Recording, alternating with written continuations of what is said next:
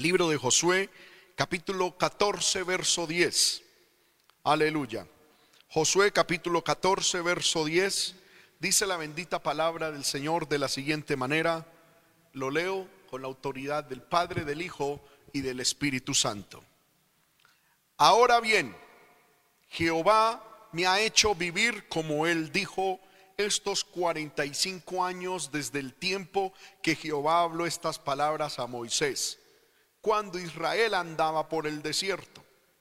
Y ahora, he aquí, soy de edad de 85 años. Amén. Pidámosle al Señor hermano que Dios nos hable a través de su palabra, que podamos ser bendecidos a través de la misma. Padre que estás en el cielo, en el glorioso y poderoso nombre de tu Hijo Jesucristo, te doy gracias por esta maravillosa oportunidad que me das de poder transmitir tu palabra. Ya te hemos alabado, te hemos glorificado, te hemos bendecido en estos momentos, Señor, queremos que tu palabra fluya, Señor, a nuestra vida. Padre, toma mi vida en tus manos y que este pensamiento que has puesto en mi corazón para compartir con mis hermanos sea, eh, Señor, respaldado por tu presencia. Toma el control, Señor amado, de estos medios de comunicación y bendice tu nombre y bendice tu pueblo. En el nombre de Jesús, amén y amén. Le invito, hermano, que allá en casa se acomode pero no acomode ni su alabanza ni su sueño. Amén. No se duerma, intente no distraerse. Y le invito, hermano, a que tome su Biblia y también un cuaderno para que juntos estudiemos la bendita palabra del Señor. A manera de introducción, quiero, hermano, comentar que hace poco fue publicada la, la historia de de Janet Smith. Esta señora, una neoyorquina nacida en 1919, año en el que terminaba la Primera Guerra Mundial. Ella nació por el tiempo en el que terminaba la Primera Guerra Mundial, que dejó el terrible resultado de entre 9 y 10 millones de muertos y unos 20 millones de soldados heridos. En ese año 1918 también fue el año en el que se expandió el mortal virus de la gripa española. De esa pandemia se desconoce la real tasa de mortalidad. Autores como Juan Carlos Lozada en el 2012 estimaron que la tasa de letalidad de esa peste, es decir, el porcentaje de infectados que murieron fue del 10 al 20%. Su tasa de morbilidad pudo llegar hasta la mitad de la población humana, pero otras fuentes la elevan hasta dos tercios de la población humana. Esta tasa de mortalidad específica significa que entre un 3 y 6% de la población mundial murió. Pero esto varía según las poblaciones, pues pueblos indígenas del Pacífico o del Ártico llegaron a perder hasta el 90% de su población. Se dice, hermano, que la gripe española pudo haber matado a 25 millones de personas en las primeras 25 semanas. Estimaciones más antiguas indicaban que murieron entre 40 y 50 millones de personas. Sin embargo, gran cantidad de países en ese tiempo no disponían de un servicio sanitario capaz de recoger datos fidedignos y muchos de los muertos no fueron contabilizados. Por esa razón, estimaciones actuales mencionan entre 50 y 100 millones de víctimas de la gripa española. Jan Smith, esta señora de la cual le estoy hablando, entonces es una sobreviviente a la Primera Guerra Mundial. También es una sobreviviente a la gripa española, pues ella contrajo la gripa española ya que su madre quedó contagiada cuando la amamantaba. De esa enfermedad de la gripa española murió su madre. Pero también Jan Smith es sobreviviente de la Segunda Guerra Mundial que se desarrolló entre 1939 y 1945 y arrojó un resultado de entre 50 y 70 millones de víctimas, que se piensa fue el 2%, 2.5% de la población mundial. Pero esta mujer, Jane, Jane Smith, no solamente es sobreviviente de la Primera Guerra Mundial, de la gripa española, de la Segunda Guerra Mundial, sino que también es sobreviviente a las siguientes pandemias. A la fiebre del Nilo Occidental en 1937, el cual produjo más de 800 mil muertes. La fiebre del Zika en 1947, que arrojó mil, más de 4 mil muertes. A la, a la peste del sarampión en 1954, que arrojó más de 200 millones de muertos la gripa asiática en 1957, que dio como resultado 1.2 millones de personas muertas, la hepatitis B, que en 1963 arrojó 60 millones de personas muertas, la gripe de Hong Kong en 1968, que dio como resultado 1.1 millones de muertos, el ébola en 1976, que arrojó 15 mil personas muertas. El SIDA, que desde 1981 viene diezmando a la población y llevan contabilizado más de 39 millones de muertos. La eh, pandemia de la hepatitis C en 1989, que arrojó 15 millones de personas muertas. La gripe A en, mil, en el 2009, que aproximadamente 284 mil personas murieron y el actual eh, COVID-19 en el 2019 inició esa, esa pandemia que hasta el momento lleva un poco más de 3 millones de personas muertas. Esta señora Jane Smith, en este año del 2021, en enero de este año, cuando fue la fecha de la publicación de su historia, ella cumplía 102 años de vida y es sobreviviente a la Primera Guerra Mundial y sus desastres, la gripa española y sus desastres, la Segunda Guerra Mundial y sus desastres, gloria al nombre del Señor, y aproximadamente a más de 10 pandemias mundiales con sus muertos. Y ella dice que es sobreviviente a todo eso, pero también dice ella, es sobreviviente a tres maridos. Gloria al nombre del Señor. He ahí una verdadera sobreviviente. Hermanos míos, hoy he traído esta historia porque quiero compartir con ustedes la palabra del Señor bajo el título Jehová me ha hecho vivir sobreviviendo espiritualmente. Hoy quiero, hermano, compartir sobre este tema, el sobrevivir espiritualmente. ¿Cómo sobrevivir, hermano, en la vida espiritual? Sobrevivir es seguir vivo después de la muerte de una persona o después de un hecho o en un momento determinado especialmente peligroso. Sobrevivir es durar o seguir existiendo a pesar de las épocas. Es muy diferente sobrevivir a subsistir. Sobrevivir es perdurar, es seguir viviendo, mientras que subsistir es vivir de un modo no digno, no a la altura de la vida. Bendito sea el nombre del Señor.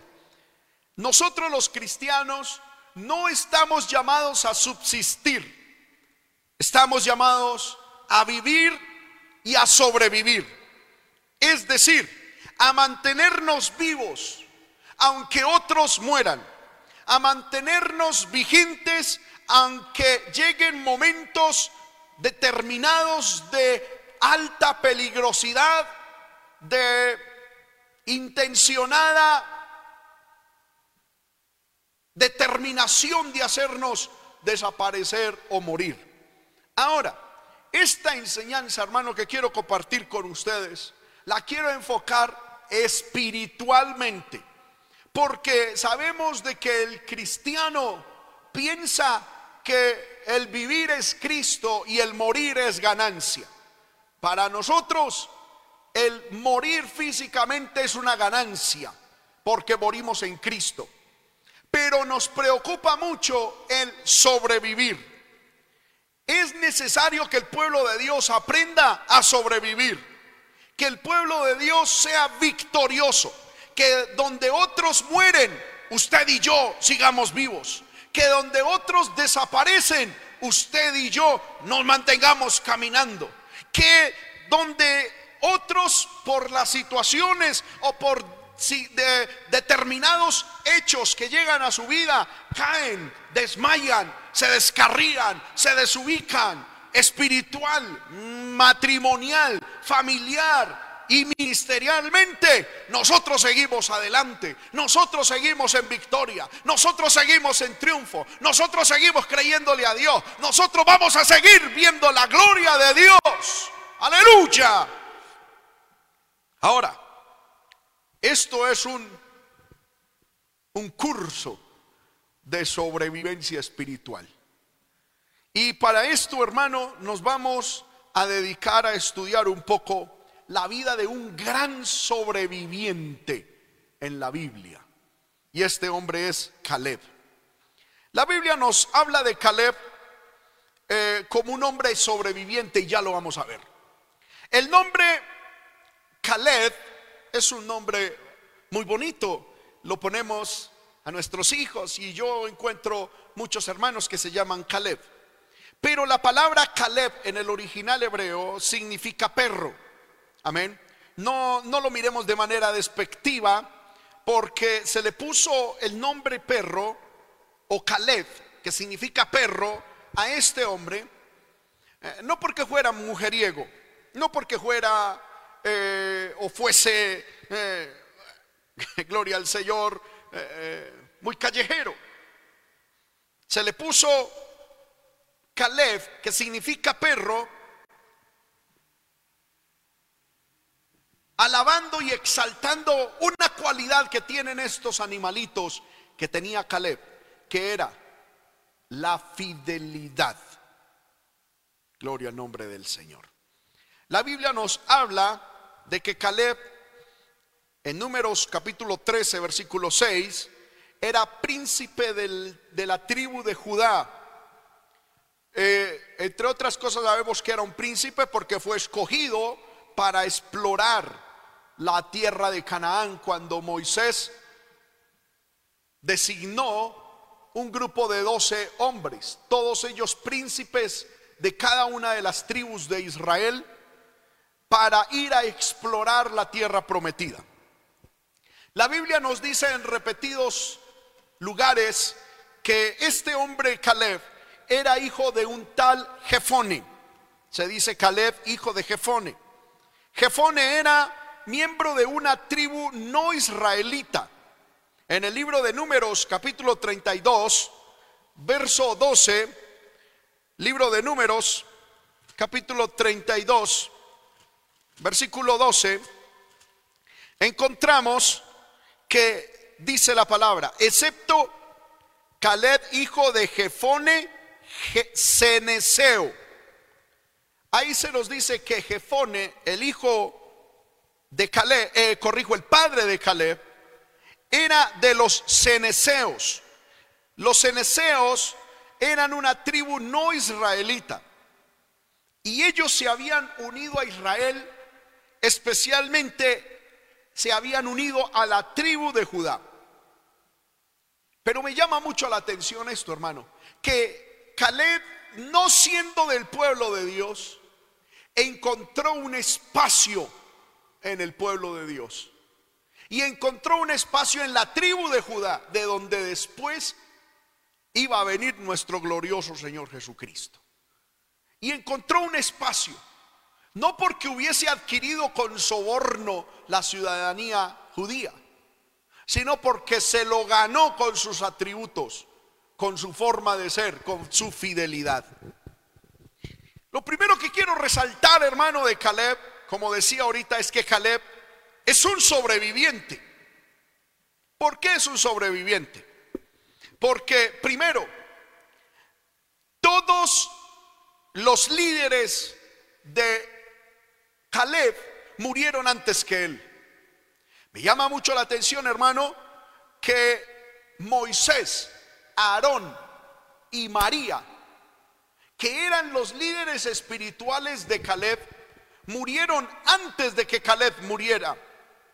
En el libro de Deuteronomio, capítulo 32, versículos 49 al 50, Deuteronomio 32, del versículo 49 al 50, Jesús, más bien el Señor, Jehová, le dice a Moisés, sube a este monte, a este monte de Abarín, al monte Nebo, situado en la tierra de Moab que está frente a Jericó, y mira a la tierra de Canaán que yo doy por heredad a los hijos de Israel y muere en el monte al cual subes, y sé unido a tu pueblo, así como murió Aarón, tu hermano, en el monte Or, y fue unido a su pueblo.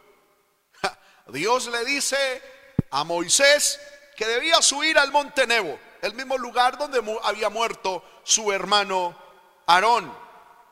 Ya María, la hermana de Moisés y de Aarón, también había muerto.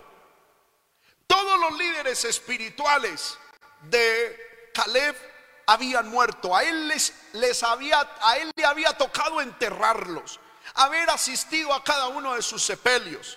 Por ellos había guardado luto. Seguramente los había llorado porque entendemos por la palabra Caleb los amaba. Y cuando encuentro esto, hermano, entiendo que Moisés, eh, corrijo que Caleb es un sobreviviente, sobre, sobreviviente a los que él consideraban sus líderes, sus ejemplos espirituales. Moisés era el profeta de Dios. Aarón era el sumo sacerdote. Y María era profetisa y podemos decir era la líder de alabanza del pueblo judío. Y encontramos, hermano, que él vio morir, vio desaparecer, vio, aleluya, de, de una u otra manera, como estos hombres y esta mujer de Dios que traían palabra de Dios, que traían un consejo y una exhortación, que traían la ley de Dios, que ofrecían los sacrificios, que podían entrar al lugar santísimo. A Caleb le tocó ver cómo estos hombres que guiaban el pueblo de Dios hacia la tierra prometida, no entraron a la tierra prometida, sino que cayeron muertos en el desierto. Esto pudo haber traído desánimo a la vida de Caleb. Esto pudo haber traído incredulidad a la vida de Caleb. Esto pudo haber traído incertidumbre, hermano, al corazón de Caleb. Pero no fue así. Él sobrevivió en fe. Él sobrevivió espiritualmente aún a sus propios líderes. Hermanos míos, Dios desea que nosotros sobrevivamos aún a nuestros líderes espirituales. Posiblemente algún hermano, alguna hermana le ha tocado ver y asistir al, al funeral espiritual de un pastor de un pastor que amaba, de un líder que admiraba. Y le ha tocado ver cómo se ha menguado ese líder, cómo, aleluya, ha caído en el desierto, cómo ha caído con los demás derrotado. Y hay gente que se deja afectar por eso. Hay gente que se deja de una u otra manera desubicar de aleluya, por esa circunstancia. Y yo he escuchado personas que dicen, si él cayó, ¿qué voy a a anhelar qué voy a decir de mí, lo más seguro es que yo también voy a caer. Caleb no pensaba de esa manera. Caleb decía, Moisés no pudo entrar, pero yo sí voy a entrar a la tierra prometida. Aarón no pudo ver la promesa de Dios cumplida en su vida, pero yo sí la voy a ver. María, aunque cantaba hermoso, no pudo ver el cumplimiento de la palabra de Dios, pero en el nombre del Señor yo sí lo voy a ver. Encuentro entonces que Caleb fue un sobreviviente a sus líderes espirituales. Hermanos míos, Dios desea que nosotros seamos sobrevivientes a nuestros líderes. Pero también me llama la atención que Caleb fue sobreviviente a sus compañeros, los espías que habían reconocido juntamente con él la tierra prometida. Pues ellos murieron antes que Caleb. En el libro de Números, capítulo 14, versículo 16 al 38, libro de Números, capítulo 14, versículo 16 al 38, dice la escritura, y los varones que Moisés envió a reconocer la tierra, y que al volver habían hecho murmurar contra él a toda la congregación, desacreditando aquel país, aquellos varones que habían hablado mal de la tierra, murieron de plaga delante de Jehová. Pero Josué, hijo de Nun, y Caleb, hijo de Jefone, quedaron con vida de entre aquellos hombres que habían ido a reconocer la tierra, aleluya.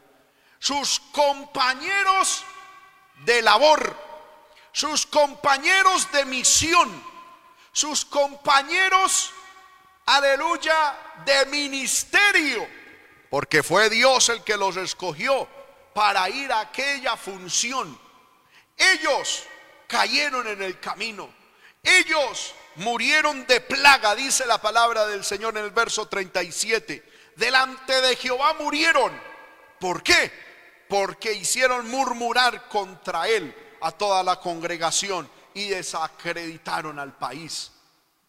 Todos esos diez líderes, todos esos colegas, todos esos compañeros de hermano de autoridad, porque todos eran príncipes, todos esos compañeros, aleluya, de, milicia, esos compañeros de, de labor que en algún momento se habían ido con con ánimo a conquistar, a reconocer la tierra prometida, que se habían regresado con gozo trayendo las muestras de la abundancia de aquella tierra prometida. Todos ellos cayeron en el camino, todos ellos, hermano, fenecieron en el desierto, pero Caleb sobrevivió a ellos. Dios quiere que nosotros también como Caleb seamos, aleluya, sobrevivientes a nuestros compañeros. Hay gente hermano que dice, es que yo era líder de tal iglesia y Julanito de tal que también era líder también cayó y el otro cayó. Eso fue una, una masacre con los líderes de la iglesia. Y algunos dicen, tristemente yo también caí ahí. Bueno, amén. Pero a los que estamos todavía vivos, el Señor nos dice, yo quiero que ustedes sobrevivan. No importa que el uno caiga, no importa que el otro muera, no importa. Vive tú, sigue adelante. Líder, sigue adelante. Que el uno dejó dañar el corazón, Tú no dejes dañar el corazón, sigue adelante. Que el otro se pervirtió, tú sigue santo. Que el otro se dejó, eh, aleluya, contaminar, tú sigue puro. Aleluya. Caleb, a Caleb le tocó enterrar a Moisés, a Aarón, a María, sus líderes espirituales. Pero también le tocó enterrar a sus compañeros de misión, de, milicia, a sus compañeros, aleluya, de trabajo. Los enterró. Él fue sobreviviente a ellos. Alabamos al Señor, hermano, porque Dios es bueno. Alabamos al Señor porque Dios es bueno. Aleluya. Aleluya. Gloria al nombre del Señor. Pero también Caleb es sobreviviente no solo a sus líderes espirituales, a sus compañeros de liderazgo, sino a toda su generación. Pues la Biblia dice que toda su generación, toda la que salió de 20 años para arriba de Egipto, toda murió en el desierto y a él le tocó enterrar a toda esa generación. Él vio uno por uno cómo iban muriendo y desapareciendo matrimonios y familias completas. Pero él sobrevivió. En el libro de Números, capítulo 26, verso 65. Gloria al poderoso nombre de Dios. Aleluya. Libro de Números capítulo 26, verso 65 dice, porque Jehová había dicho de ellos, morirán en el desierto. Y no quedó varón de ellos, sino Caleb, hijo de Jefone, y Josué, hijo de Nun. Todos murieron en el desierto. Números capítulo 14, versículos 28 al 30. Dice, Diles, vivo yo, dice Jehová, que según habéis hablado a mis oídos, así haré yo con vosotros. En este desierto caerán vuestros cuerpos. Todo el número de los que fueron contados entre vosotros de 20 años arriba, los cuales han murmurado contra mí, vosotros a la verdad no entraréis en la tierra por la cual alcé mi mano y juré que os haría habitar en ella, exceptuando a Caleb, hijo de Jefone, y a Josué, hijo de Nun. Y en el libro de ahí mismo, números 14, pero el verso 35 dice, yo he hablado, así haré a toda esta multitud perversa que se ha juntado contra mí en el desierto serán consumidos y allí morirán. Toda aquella generación murió. Todos los que salieron de Egipto de 20 años para arriba, que murmuraron, que no creyeron, que no obedecieron a Dios, todos fueron consumidos y murieron en el desierto. Pero Josué y Caleb, estamos hablando especialmente de Caleb, sobrevivió a su generación. Caleb, hermano, le tocó enterrar a cada uno de sus compañeros del éxodo de Egipto. Yo me imagino que, hermano Caleb, escuchaba, murió Julanito de tal, murió Julanita de tal, murió Penganito, Julanito. Amén. Pepito, Pepita. Y fueron muriendo dos, cuatro, diez mil, cien mil. Aleluya. Y todos fueron muriendo y él permanecía. Caleb fue sobreviviente a sus líderes. Caleb fue sobreviviente a sus compañeros de ministerio. Caleb fue sobreviviente a su generación.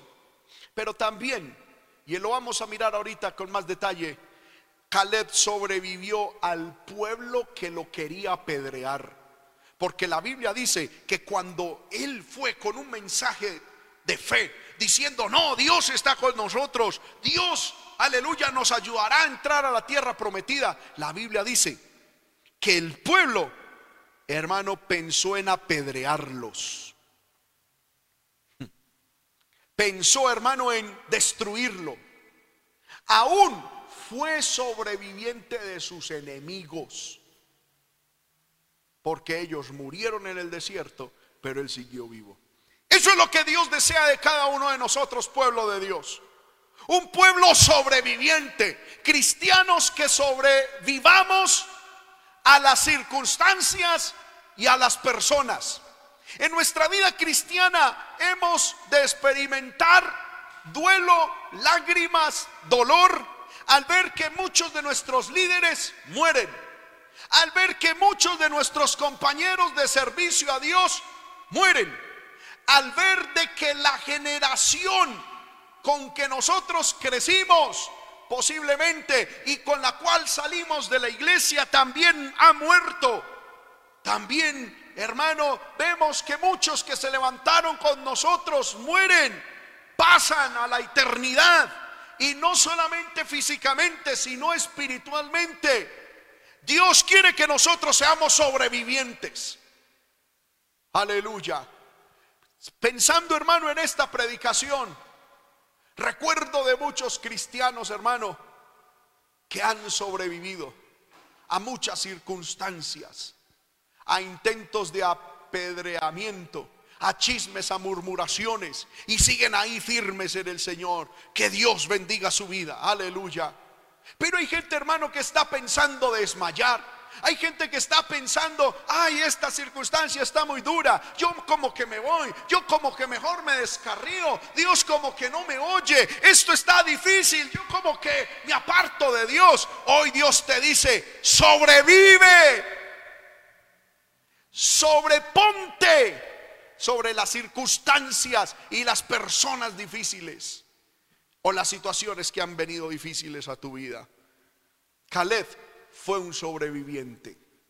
Ahora, quiero estudiar con ustedes, hermano, cuáles son las causas que llevaron a Caleb ser un sobreviviente. Amén. Bendito sea el nombre del Señor, porque para ser sobreviviente se necesita tener unas habilidades especiales. Cuando nosotros vemos, hermano, eh, la sobrevivencia humana, hay que tener ciertas actitudes y aptitudes. Yo encuentro en la palabra del Señor dos características que había en Caleb que lo llevaron a ser un sobreviviente. En el libro de Números, capítulo 14, versículo 24, dice la bendita palabra de Dios la siguiente manera. Números 14, 24. Pero a mi siervo Caleb, por cuanto hubo en él otro espíritu y decidió ir en pos de mí, yo le meteré en la tierra donde entró, es decir, la tierra prometida, y su descendencia la tendrá en posesión. Aquí encuentro que Dios destaca dos causas que eran características en la vida de Caleb que lo habían llevado a ser un sobreviviente espiritual. La primera razón, dice la Biblia, es que en él hubo otro espíritu. Aleluya. Hubo otro espíritu. Un espíritu diferente a qué? Al espíritu que había en los demás. Tremendo. Es decir, Caleb fue un sobreviviente porque sobrevivió al espíritu de la época. Miremos números 14 del verso 6 al 10. Dice, números 14 del 6 al 10. Josué, hijo de Nun, y Caleb, hijo de Jefone, que eran de los que habían reconocido la tierra, rompieron sus vestidos y hablaron a la congregación de los hijos de Israel diciendo, la tierra por donde pasamos para reconocerla es tierra en gran manera buena. Si Jehová se agradare de nosotros, Él nos llevará a esta tierra y nos la entregará, tierra que fluye leche y miel. Por tanto, no seáis rebeldes contra Jehová, ni temáis al pueblo de esta tierra, porque nosotros los comeremos como a pan. Su amparo se ha apartado de ellos y con nosotros está Jehová. No los temáis. Aquí es donde yo les decía ahorita. Entonces toda la multitud habló de coger piedras y apedrearlos.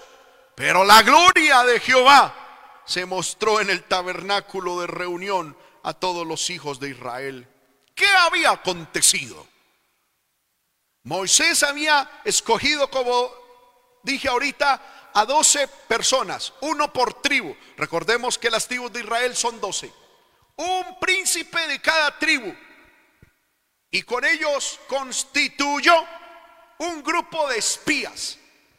Entienda la palabra espías como hombres comisionados para reconocer la tierra prometida, para ir a explorarla, para ir a mirar cómo estaba, cómo era la cultura, cómo era todo aquello en la tierra prometida a la cual el pueblo de Israel estaba a punto de entrar. La Biblia dice que ellos fueron y reconocieron aquella tierra prometida.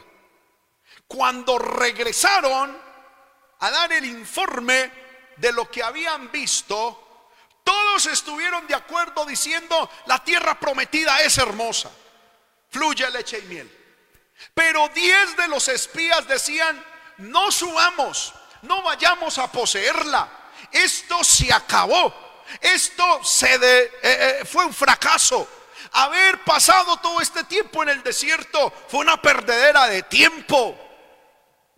¿Por qué? Porque allá en la tierra prometida hay gigantes, hay hombres altos, grandes de estatura. Y a su parecer nosotros somos como langostas. No vayamos, quedémonos aquí, decían esos espías. Y dice la Biblia que todo el pueblo, hermano, temió. Ante esa palabra de incredulidad, ante ese mensaje de, de fracaso, el pueblo temió. Ahora, ¿qué espíritu se apoderó de aquella gente? Primero, la Biblia habla, versículo 9, no seáis rebeldes contra Jehová. Un espíritu de rebeldía se había metido en el pueblo. Segundo, un espíritu de temor, porque dice, ni temáis al pueblo. Se había metido un espíritu de temor. Y tercero, se había metido un espíritu de protesta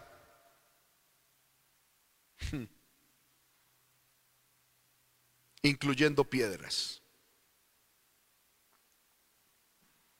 Poder en el Señor. Esos son espíritus. Son espíritus que en los hombres de Dios no se les mete. Que en el pueblo de Dios no se les mete.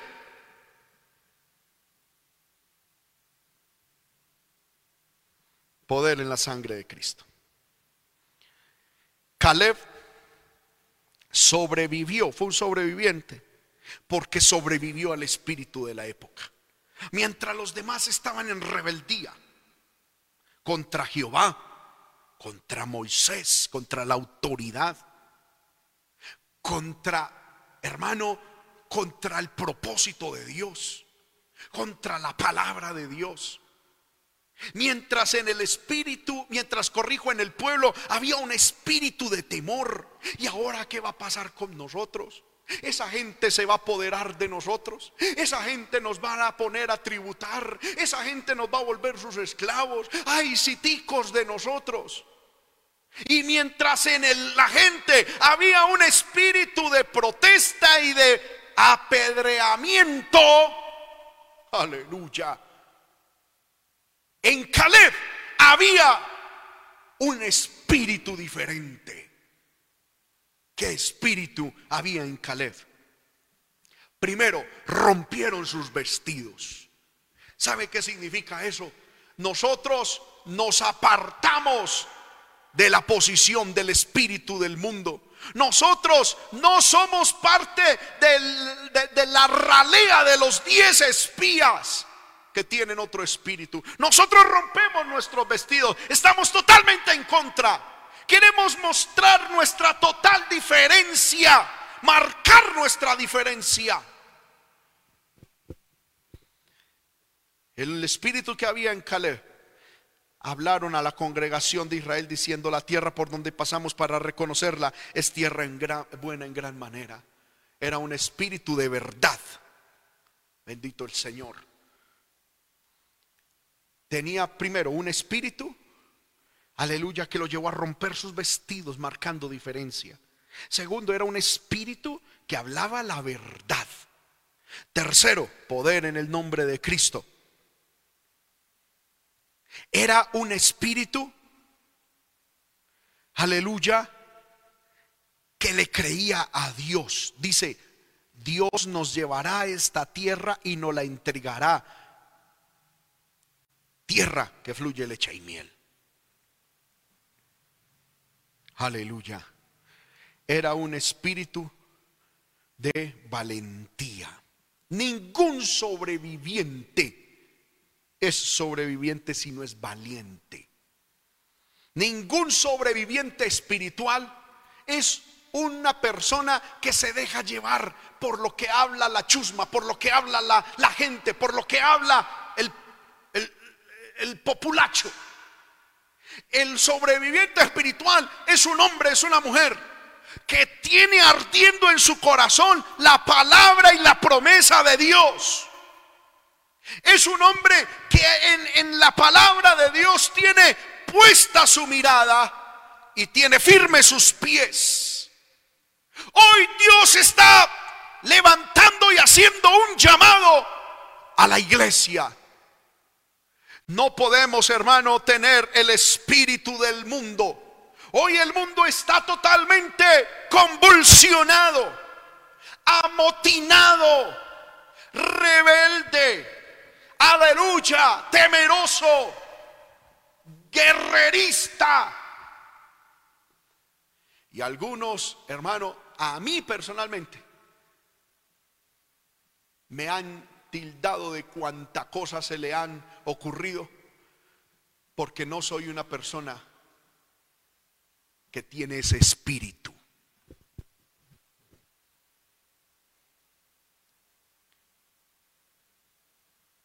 Los que tienen el espíritu de rebeldía contra Dios y la autoridad. Los que tienen, hermano, el espíritu del temor y ese espíritu de sindicato, de, de huelga, de apedreamiento, morirán en el desierto. No sobrevivirán. Porque el justo no vive por vista, el justo vive por fe. Ama y soma la el justo vive por fe. A mí no me importa lo que diga el gobierno, no me importa lo que digan los especialistas, no me importa lo que diga la sociedad. En mí debe arder es la palabra. Con aleluya, yo hoy me estoy parando en este púlpito y me hubiera gustado que el pueblo de Dios hubiera estado aquí para habérselos dicho en la cara. Pero Dios lo ha querido así, amén. Hermanos, hermanas, con los que tienen estos espíritus, esta forma de pensar. Dice la Biblia, su amparo se ha apartado de ellos. Pero con nosotros está Jehová. Con nosotros está Jehová.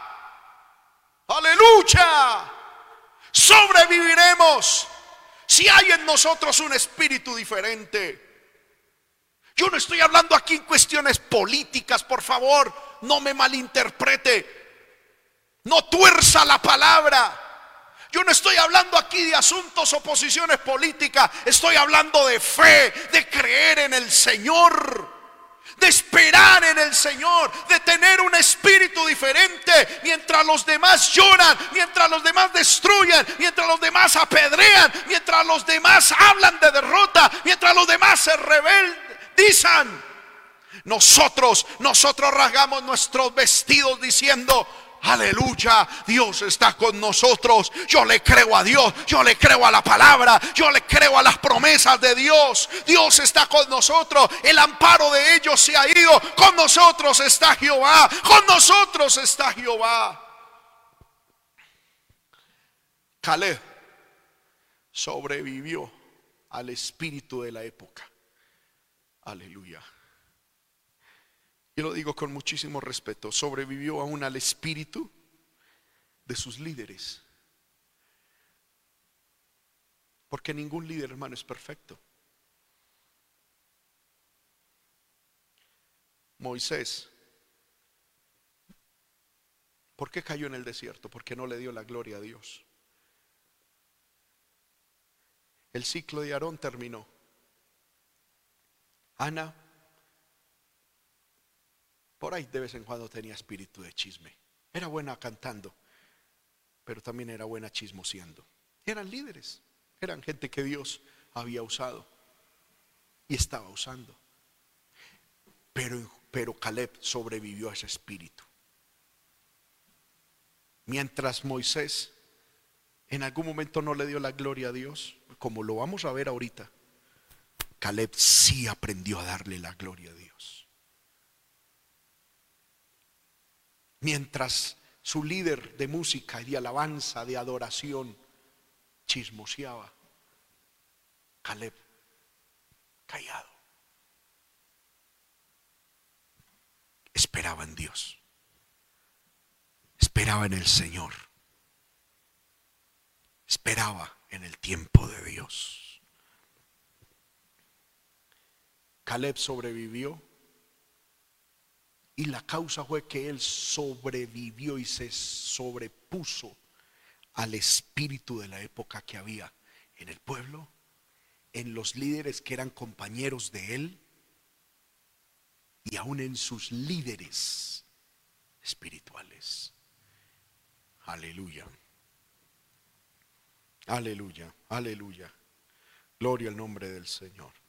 Oh hermano, yo siento que Dios está aquí. Aleluya. La palabra de Dios es hermosa. Otra causa por la cual Caleb sobrevivió, dice números 14:24. Sobrevivió, primero, porque hubo en el otro espíritu. Segundo, porque decidió ir en pos de mí, dice el Señor. Josué, eh, corrijo, Caleb, decidió. Él fue un sobreviviente porque él tomó la decisión de ir en pos de Dios. Esto es maravilloso. Aleluya, esto es maravilloso. Hermanos míos, en el libro de Números capítulo 32, verso 12. El tiempo se me ha ido y no quiero alargarme más de lo necesario para que la palabra del Señor quede con claridad. Amén. En el libro de Números capítulo 12, eh, capítulo 32, verso 12, dice de la siguiente manera. Excepto Caleb, hijo de Jefone, Ceneseo, Josué, hijo de Nun, que fueron perfectos en pos de Jehová. Yo les dije que la primera razón por la cual Caleb había sobrevivido era porque había sobrevivido al espíritu de la época y en él había otro espíritu, como en el caso de Daniel, lo iba a mencionar, pero el tiempo se me ha ido. Es que se sobrevive Daniel sobrevivió a varios imperios, a varios reyes, a varios cambios, porque él fue superior en su espíritu. En él había un espíritu superior. ¿Verdad? Sobrevivió al espíritu de cada época. No dejó que el espíritu de cada época se le metiera a él. En él había un espíritu superior, el Espíritu Santo. Lo mismo que en Caleb sobrevivió a sus épocas, a la época. Había en él otro espíritu. El segundo, la segunda clave de la sobrevivencia de Caleb es que decidió ir en pos de Dios. Aleluya. ¿Y cómo, cómo fue en pos de Dios? Con, dice, fueron perfectos en pos de Jehová. Cuando yo estudié la palabra perfecto en hebreo, significa completo, con todo. Es decir, él, se, él decidió ir en pos de Jehová con todo su corazón. Con todo su corazón. Bendito sea el nombre de Cristo. No con un pedacito de corazón, no con un pedacito de espíritu, no con un pedacito de las fuerzas, con todo. Fue perfecto. La palabra perfecto en la Biblia significa completo, con todo su corazón. En Deuteronomio 1:36 dice, excepto Caleb, hijo de Jefone, él la verá y a él le daré la tierra que pisó y a sus hijos porque ha seguido fielmente a Jehová. Amén. Caleb decidió ir en pos de Dios. Y cuando decidió ir en pos de Dios, lo hizo con perfecto corazón, es decir, con su completo corazón, con todo su corazón.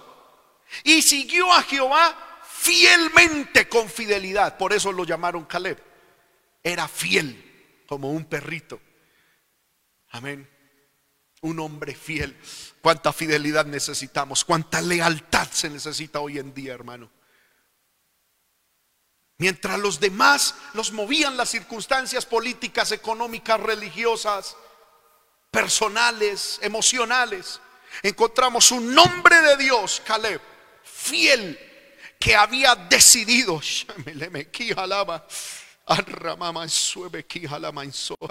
había decidido ir en pos de Dios con todo su corazón, con todo el corazón, ir contracorriente con todo su corazón, seguirle con fidelidad.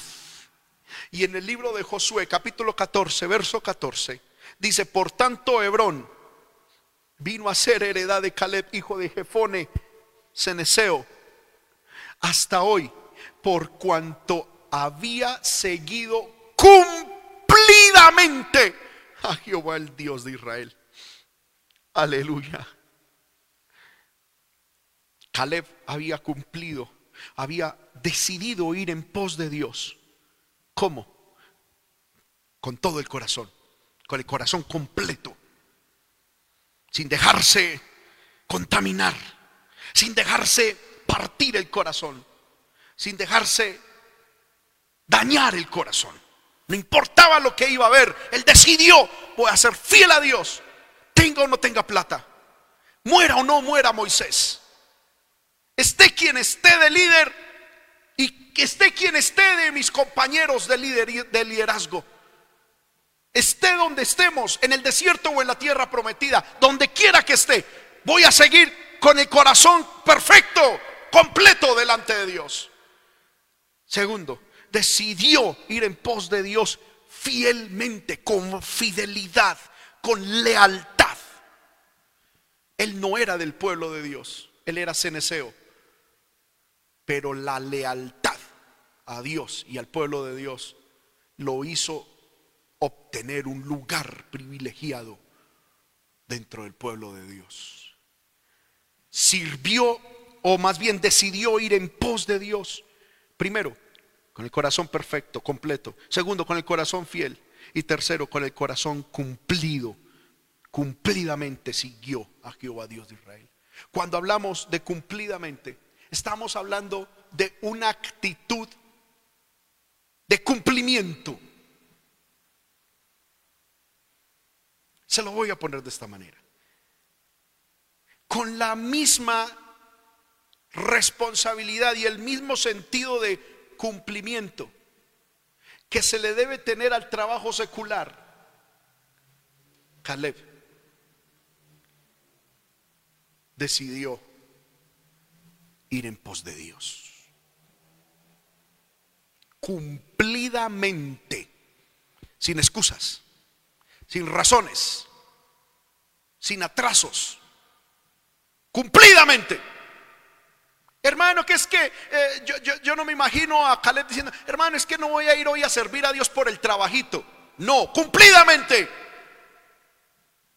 Hermano, que es que tengo justamente el domingo que tengo que, es que tengo un paseíto, un viajecito. Cumplidamente.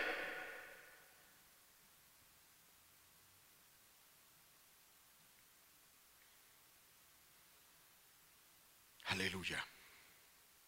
Vamos, dos razones, dos causas por las cuales Caleb pudo sobrevivir. Primero, había en él otro espíritu. Segundo, había decidido. Es una decisión, decisión de ir en pos de Jehová. Tercero, hermano, otra tercera causa que me, sorprende cuando el Señor hoy en la mañana, hermano, me enseñó esto. ¿Sabe por qué sobrevivió Caleb? Porque Caleb no se metió en guerras donde Dios no lo envió. Caleb se metió en las guerras de Dios, en las batallas de Dios únicamente. Y donde Dios lo ponía a pelear, ahí peleaba. Pero él no se metió, él no se puso a buscar sus propias batallas. Porque si él se hubiese podido puesto a buscar sus propias batallas, seguramente hubiera muerto en una batalla donde Dios no quería que él estuviese. ¿Dónde lo encontramos? Eso, eso está en el libro de, Números, capítulo 14. Está ahí, casi que ese es el capítulo central, el eje de esta, de esta enseñanza. Me llama la atención de que eh, los espías vinieron con mal mensaje. Eh, el pueblo dijo, vamos a apedrear a, a Caleb y a Josué. Dice la Biblia que la nube del Señor vino sobre el tabernáculo e impidió que el pueblo hiciera tal protesta.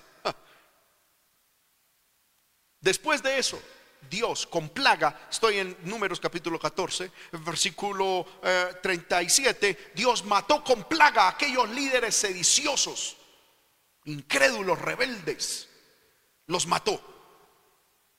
Amén. Pero Josué, hijo de Nun y Caleb, verso 38, quedaron con vida, sobrevivieron. Pero aquí llegó otra situación. Es que para poder sobrevivir espiritualmente debemos sobrevivir a la tentación de meternos donde no nos han llamado.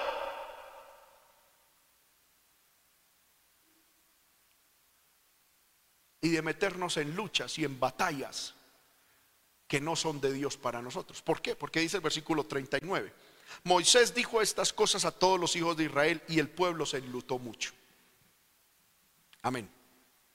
Y se levantaron por la mañana y subieron a la cumbre del monte diciendo, diciéndole a, Moisés, henos aquí para subir al lugar del cual ha hablado Jehová. O sea, el día anterior se habían dejado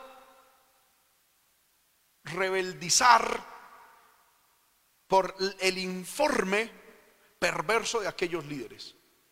Pero cuando vieron que Dios los mató y toda esta cuestión, al otro día llegaron ante Moisés, todo el pueblo, ay Moisés, no, mire, henos aquí, estamos listos para ir a capturar la tierra que, que Dios nos ha hablado.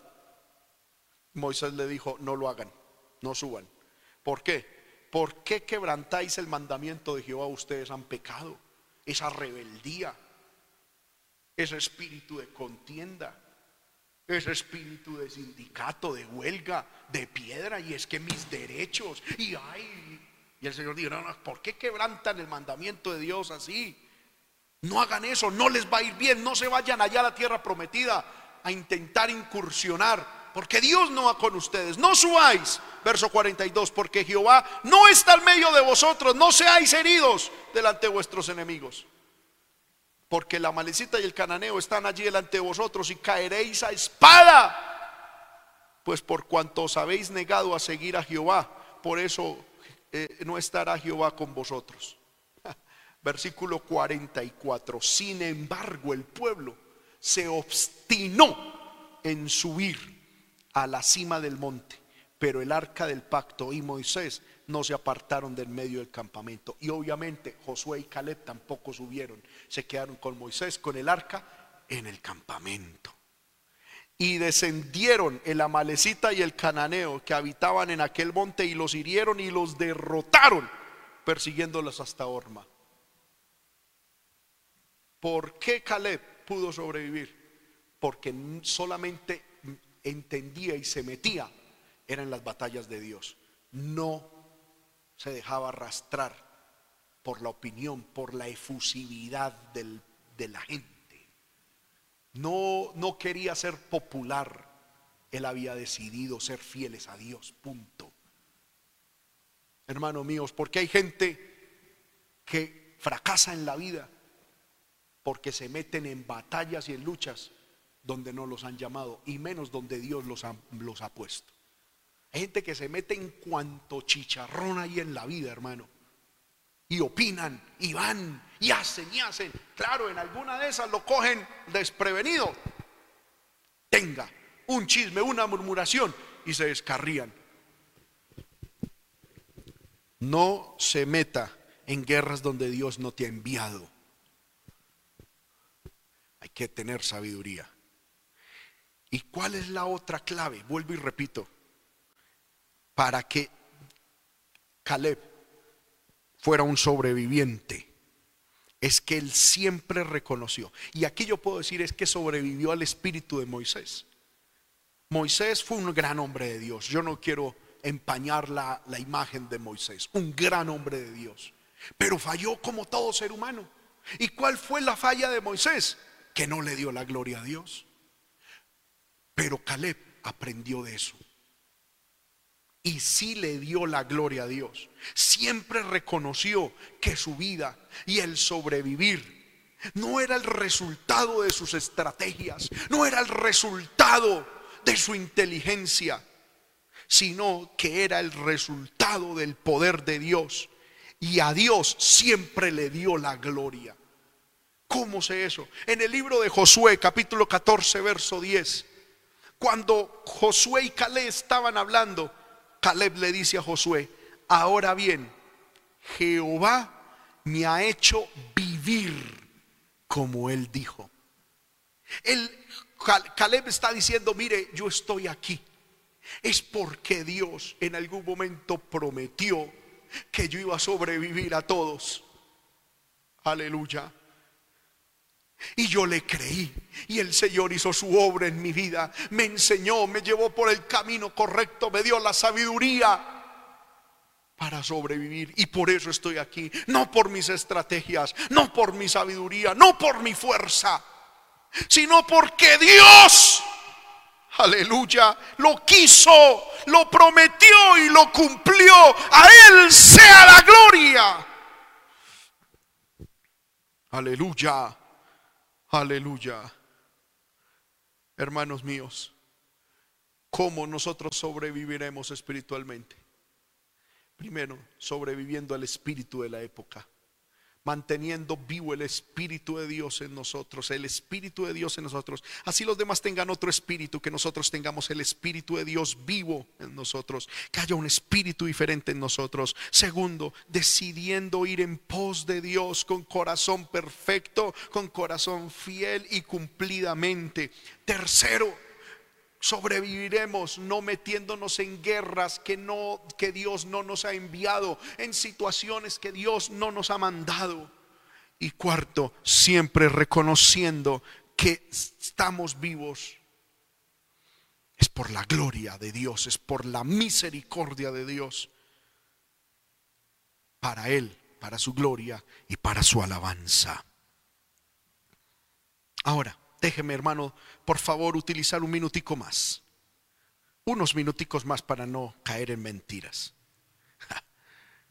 ¿Para qué Dios permitió que Caleb sobreviviera? ¿Para que disfrutara de la vida? ¿Para que pudiera pasear? ¿Para que pudiese cumplir sus sueños personales? ¿Para que se sentara en una mecedora o en una hamaca tirándose airecito diciendo, ya me pensioné, gloria a Dios que trabaje en otros? No. Dios permitió que Caleb sobreviviera con un propósito, con un propósito doble. Y Caleb lo entendió. Miremos qué dice eh, Josué capítulo 14, versículo 11. Gloria al poderoso nombre de nuestro Dios. Caleb, eh, Josué corrijo capítulo 14, verso 11. Dice, Caleb está diciendo, todavía estoy tan fuerte como el día que Moisés me envió. ¿Cuál era mi fuerza entonces? Tal es mi fuerza ahora. Es decir, todavía sobrevivo y tengo fuerza para la guerra y segundo, para salir y para entrar. cuál es el propósito de Dios o por qué Dios permitió que Caleb sobreviviera. Primero, para la guerra. Aleluya. No es para descansar. No es para coger un abanico, hermano, ahí tirarnos airecito y, ay, aleluya, qué hermosa la vida que Dios me ha dado. No es para uno sentarse en una silla, hermano, y ver novelas hasta, hasta que los ojos no den más. Dios no te ha permitido sobrevivir físicamente y espiritualmente y en todas las áreas. Es para que nos volvamos vagos espirituales. Dios no nos ha permitido sobrevivir porque hermano, yo sé que muchos de ustedes que me ven esta predicación también son sobrevivientes. Aleluya, a la guerra en Colombia, a la guerra allí, al atentado allí, a la epidemia tal, a la enfermedad tal, sobrevivientes de cáncer, sobrevivientes eh, de la pobreza y están vivos. Han visto morir a muchos, física, ministerial, en todas las áreas, han visto morir. ¿Para qué Dios te ha permitido sobrevivir? ¿Para qué Dios hasta el día de hoy te tiene con vida? No es para que te relajes y andes en relax. Es para la guerra. Porque Dios todavía quiere contar contigo. Hay un propósito contigo. Dios te quiere usar. Porque Dios cuenta con lo que Él te ha dado para que usándolo hagas retroceder al diablo, hagas retroceder a las tinieblas, hagas retroceder al infierno. Déjeme decirle, hermano, si nosotros no fuéramos o estuviésemos todavía en el propósito de Dios, ya Dios nos hubiera cortado. Téngalo por seguro pero estamos en el propósito de Dios. Por eso Dios nos ha dado vida. Porque todavía hay una guerra que pelear. Por eso, hombre, mujer de Dios que estás escuchando este mensaje, si todavía estás vivo, si todavía has sobrevivido, si eres un sobreviviente, aleluya, a situaciones difíciles, tú has dicho, oh, me han llegado momentos difíciles, me han llegado momentos de lucha, me han, aleluya, han llegado situaciones que me han tirado a la lona, al piso, pero Dios de nuevo me ha levantado, pero Dios de nuevo me ha, aleluya, resucitado, Dios me ha prolongado la vida, aleluya, no es para que te estés mirando las uñas, no es para que te estés rascando la cabeza. No, es para que te ponga las botas espirituales. Es para que tomes la espada del Espíritu. Es para que hagas guerra, guerra. Porque nuestra guerra no es contra lucha contra carne y sangre. Nuestra guerra, nuestra lucha es contra principados, gobernantes, contra huestes espirituales de maldad en las regiones celestes. Y si Dios te ha permitido tener vida y me ha permitido tener vida, es para que luchemos, es para que peleemos, es porque todavía tu hogar necesita a alguien que pelee, es porque tu matrimonio todavía necesita a alguien que pelee, que luche, que eche fuera el diablo. Es porque es hogamoso, es porque esta iglesia todavía te necesita, te necesita peleando, te necesita peleando, te necesita peleando. No estás sobreviviendo, aleluya, para que con el propósito de almacenar riquezas, títulos o, o belleza. No. El propósito, Caleb dijo, Dios me ha dado, aleluya, me ha hecho sobrevivir me ha hecho sobrevivir y me ha dado fuerza. Aleluya, ha preservado mi fuerza, mi fe. Aleluya, hasta el día de hoy, como lo era antes, es para la guerra. Es para la guerra, es para conquistar retos espirituales.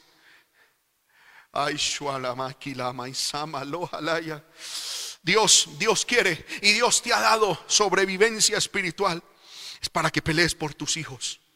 Y dile, Señor, no me voy a morir de ahora en adelante hasta ver mis hijos en el altar. No voy a morir. No, no me voy a rendir hasta ver mi esposo en el altar. No voy a desmayar, desmayar. No voy a morir, Señor, hasta ver un avivamiento en mi vida y en la iglesia.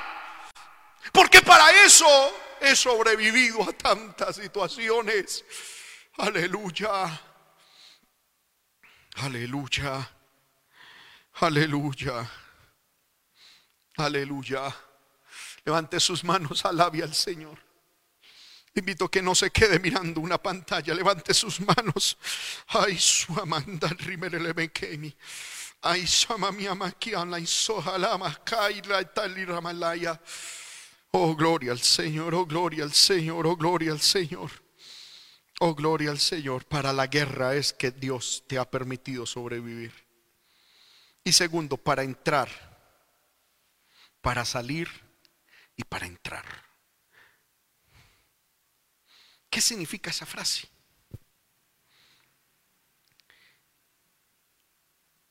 Mm, desde mi punto de vista, hermano, y lo que el Señor me enseñó, es que esta frase, Dios me ha hecho sobrevivir para la guerra y para salir y para entrar. Esta frase salir y entrar es significa servirle a Dios.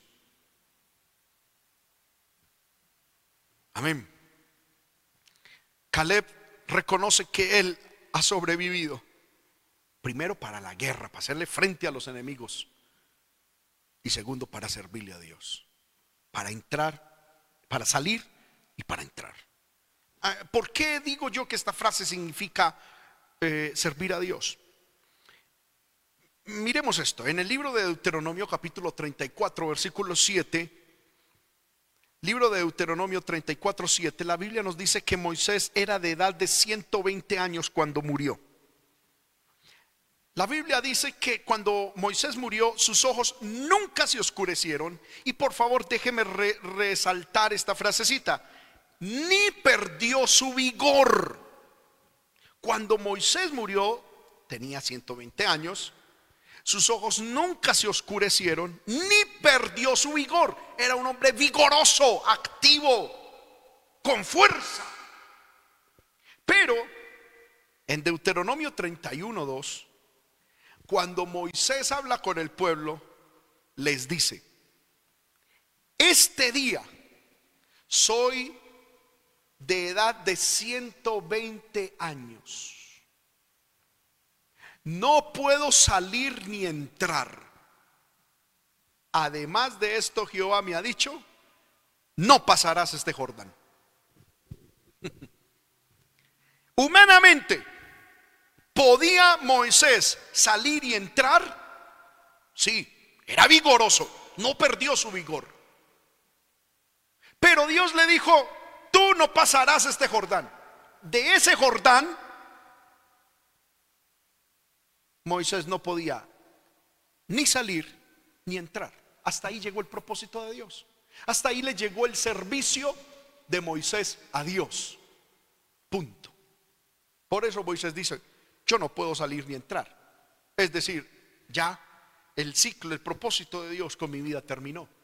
Mi servicio a Dios aquí finiquitó. Amén. Ya se acabó todo. Dios me dijo de este Jordán no pasa, no puedo salir ni entrar. Tengo todo vigor, humanamente tengo vigor, tengo fuerzas, puedo caminar, puedo, pero no puedo salir y entrar, es decir, no puedo servirle más a Dios. De hecho, en Primera de Reyes capítulo 3 verso 7, Salomón, cuando Jehová se le apareció, le pidió, Salomón le pidió a Dios sabiduría, diciendo, ahora pues, Primera de Reyes 3, 7, ahora pues Jehová Dios mío, tú me has puesto a mí, tu siervo, por rey en lugar de David mi padre, y yo soy joven, y no sé cómo entrar ni salir, es decir, no sé cómo servirte, no sé qué hacer según tu propósito.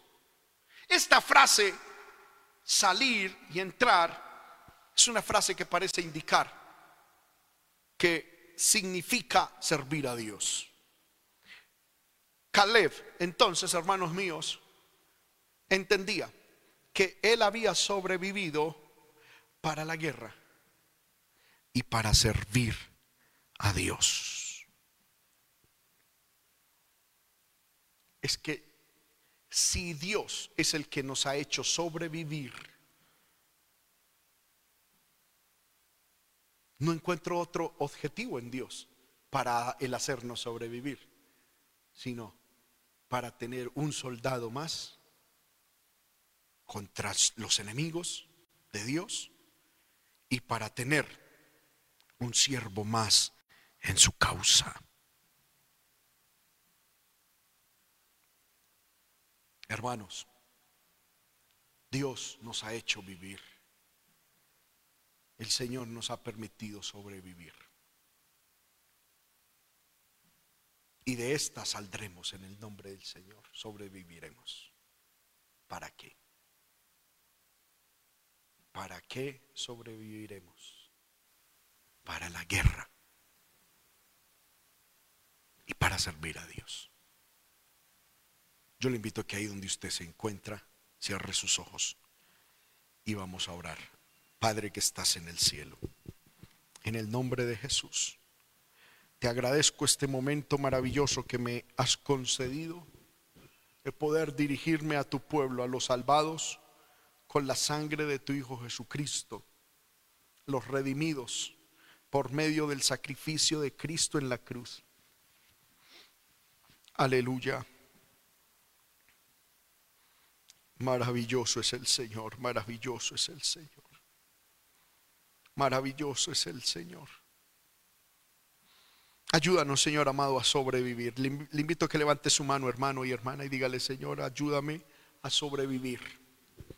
Que haya en mí un espíritu diferente a los demás. Que en mí haya un espíritu diferente al de la época. Hoy decido de corazón ir en pos de Jehová con un corazón perfecto, con un corazón fiel, con un corazón cumplido. Señor amado, no me meteré en guerras donde tú no me has enviado y siempre reconoceré que si estoy vivo y he sobrevivido a tantas cosas, por tu misericordia, para tu gloria para tu gloria, no para mi gloria, no para mi realización, sino para tu gloria. Señor amado, concédeme sobrevivir si todavía consideras que te puedo ser útil, Señor, en la guerra espiritual y en tu servicio santo. Ayuda, Señor, a tu pueblo, ayuda a tu pueblo, ayuda a tu pueblo. Ayuda a tu pueblo, Señor. Ayúdanos a nosotros. Ayúdanos, Señor, a ser verdaderos sobrevivientes espirituales. Padre bueno, hasta aquí tú nos has hecho vivir. Permítenos en tu propósito vivir más para tu propósito y para tu gloria. Si nos hemos de desubicar, Señor, es preferible partir de este mundo. Si nos hemos de desubicar de tus propósitos, de tus metas, es preferible, Señor, no vivir más. Quiero sobrevivir para ti, para tus propósitos y para tus metas. Gracias Señor en el nombre de Jesús.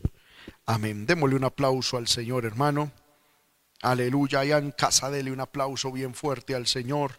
Dios es bueno, Dios es grande y para siempre damos la gloria, para siempre damos la honra, la alabanza y toda la adoración. Amén. Bueno hermanos, vamos a orar para terminar este culto dominical. Aleluya. La invitación, hermano, es a guardar esta palabra en su corazón. Amén.